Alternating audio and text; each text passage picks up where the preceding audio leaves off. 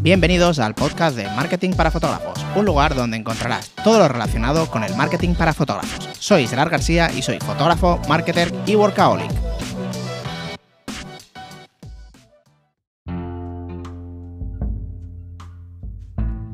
¿Qué tal chicos? Bienvenidos un día más, espero que estéis genial. Hoy quería hablaros sobre algo que me lleva pasando bastante tiempo y sigo cayendo, sigo tropezando siempre en la misma, en la misma piedra, excepto más o menos el último, el último año, desde la pandemia quizá, que ha cambiado un poquito todo lo que viene siendo la mentalidad en este aspecto, ¿vale? Que es básicamente el error de comprar mejor equipo pensando que voy a hacer mejor trabajo. Esto yo creo que nos ha pasado a, a todos, ya que bueno, al fin y al cabo, yo creo que los fotógrafos mm, nos encanta tener la mejor cámara, nos encanta tener las mejores ópticas y es una idea equivocada que tenemos, al menos creo yo, bajo mi opinión, de que esto nos va a llevar a hacer mejores, mejores fotos, cuando no es así. Es más, muchas veces nos puede hacer eh, ser más vagos, quizá, ¿vale? Eh, voy a explicar mi experiencia con esto. Eh, yo llevo más o menos, no sé si desde el 2011 creo, de fotógrafo desde 2012, que empecé con una Nikon, Nikon D40, que me la regaló mi mujer, una cámara muy sencillita de gama de, entrada. Y un 1855, vamos, yo creo que como, como todos, ¿no? El, típico pack, el típico kit de, cámara.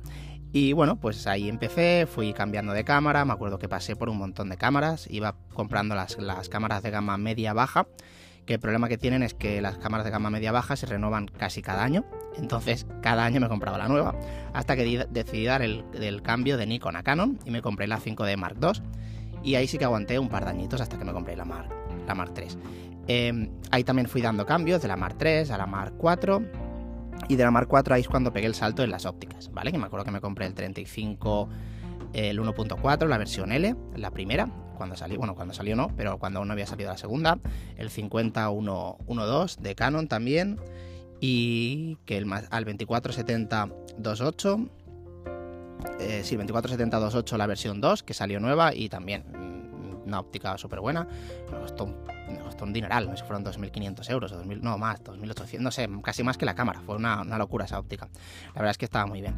Bueno, básicamente, y luego me compré el flash de Canon. Bueno, vamos, que tenía el, equipo más top de Canon, al menos el que yo quería en ese momento, ¿vale?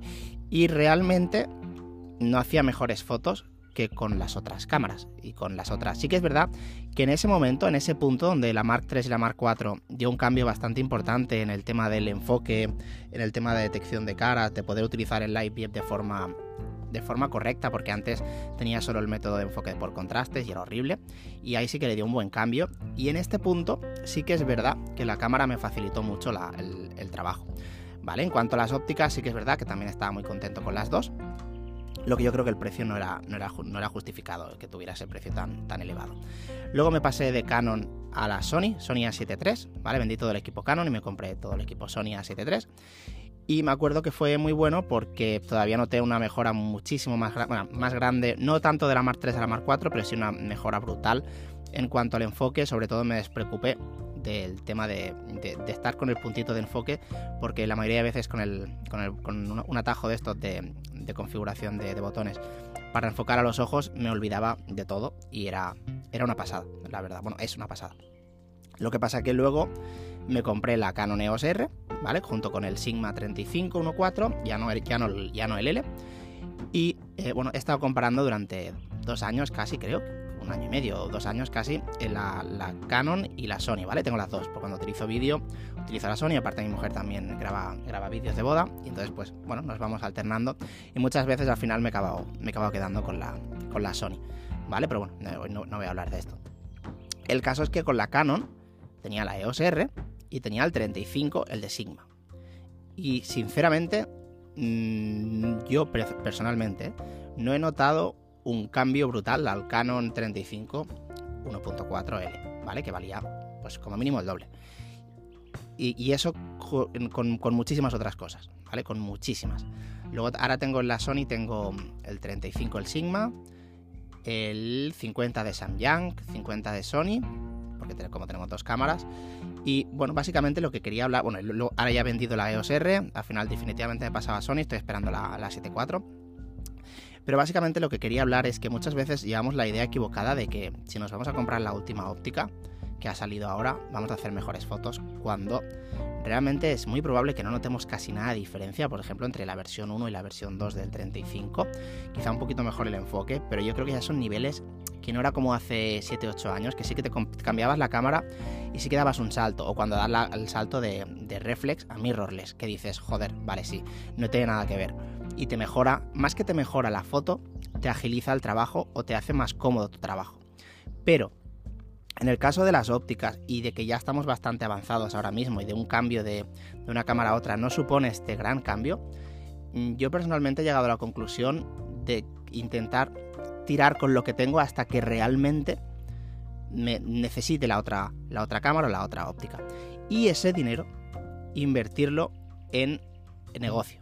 Por ejemplo, eh, yo me acuerdo que estuve a punto, para los que estéis en Patreon, mm, ya, ya, lo hablé ahí, estuve a puntito, puntito, puntito de comprarme la Canon EOS R5, menos mal que no me la compré, porque era un dineral y realmente nos han hecho bodas, ahora ha bajado de precio y aparte, que bueno, al final me he quedado con Sony, pero no eso, me refiero, ese cambio de la EOS R a la R5 estoy segurísimo, segurísimo que no hubiera supuesto un cambio importante en, mi trabajo. En cambio, sí, en, el dinero que supone esa inversión. ¿Y qué es lo que hice? En, mi caso, eh, yo cogí con ese dinero, cogí bueno, la, agencia de marketing que estoy ahora, cogí el local, cogí algunos muebles y una campaña de publicidad. Y ahí empecé a conseguir clientes. ¿vale? Y ahí es cuando empezó a rodar todo. Que si seguramente si me hubiera comprado la R5 no, hubiera, no, me lo hubiera jugado a coger todo, todo lo de la agencia. Pero bueno, en este caso yo lo que, lo que había hecho antes era lo que me ahorraba en una cámara, lo invertía, lo reinvertía por ejemplo en publicidad o em, ¿qué más he invertido?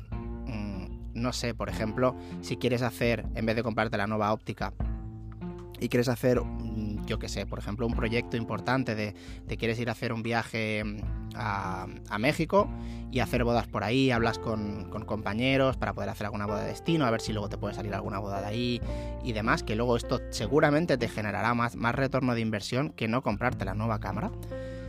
Y básicamente yo creo que, que este es el punto el conflicto que tenemos muchos de los fotógrafos. Yo también me sigo incluyendo porque a mí también me pasa. En cámaras no, pero sí en, me sigue pasando con el, con el tema de, por ejemplo, iPad y cosas así, que siempre hay que tener el último. Y realmente cuando me lo, he comprado, digo, vale, no es para tanto. No, no he notado el cambio tan importante. Y en cambio, en las arcas sí que se ha notado. Básicamente esta era la reflexión que quería hacer hoy ya que creo que la mayoría estamos en este, en este punto y sobre todo cuando vemos al, vecino, a nuestra competencia o a nuestro compañero que acaba de subir una historia con su flamante nueva cámara y nosotros estamos ahí con nuestra vieja cámara de un año y nos, nos entran el ímpetu de venga va, va, me la compro, la, la, cojo, va, es igual, tiro la casa por la ventana. Y ya te digo, no sé, no sé si a vosotros si os pasa, pero una vez me llega digo, ¿para qué? ¿Para qué si realmente no, no me ha mejorado en, en nada. Entonces mi reflexión de, hoy, que ojo, yo sigo luchando, sigo luchando con, esta impulsividad que, tenemos los fotógrafos de realmente cuando me quiera comprar algo, pensármelo muchas veces y pensar, poner pros y contras de si esta inversión nos va a hacer realmente que mejoremos en nuestro trabajo o nos va a dar un retorno de inversión mejor que si, por ejemplo, esos 2.000 euros lo invirtiéramos 500 en una campaña de seguidores, 500 en una campaña de contrataciones de bodas y los otros 1000, por ejemplo, en guardar para cuando se nos rompa el equipo, que es probable, o comprar algo necesario para nuestro equipo. Por ejemplo, si sale la nueva cámara, pero nosotros no tenemos dron, quizás es más interesante comprar un dron y eso sí que nos va a hacer un buen retorno, ¿vale? O por ejemplo, si queremos experimentar em, con, con iluminación LED, ¿vale? Para las sesiones o lo que sea, y no tenemos iluminación LED, pero sí que tenemos eh, una, cámara que no, nos va a, que no nos va a hacer un cambio importante cambiar una a la otra, a lo mejor puede ser interesante y comprar estos LEDs. O, mejor aún, si estás pensando en dar formaciones y pero no tienes equipo de grabación, no tienes, por ejemplo, quieres hacerte como ahora mismo estoy haciendo yo un podcast, o quieres hacerte un Patreon, o quieres hacerte cualquier cosa, pero te falta equipo de grabación, a lo mejor te va a dar mucho más retorno de inversión eso que no simplemente tener el último modelo de cámara. Y bueno, pues básicamente quería contaros mi reflexión de, hoy. Espero que os haya gustado. Me encantaría que, me comentarais en, bueno, bien por Telegram o, por, donde, por donde queráis. Eh, que recordad que tenéis el grupo de Telegram aquí en la descripción. qué os parece a vosotros, si también seguís con, bueno, si seguís un poco eh, mi filosofía o si no, queréis estar siempre a la última que es 100% respetable, evidentemente cada uno hace lo que quiere con su dinero. Pues nada, espero que, que os esté gustando y nos vemos el próximo día. Un saludo.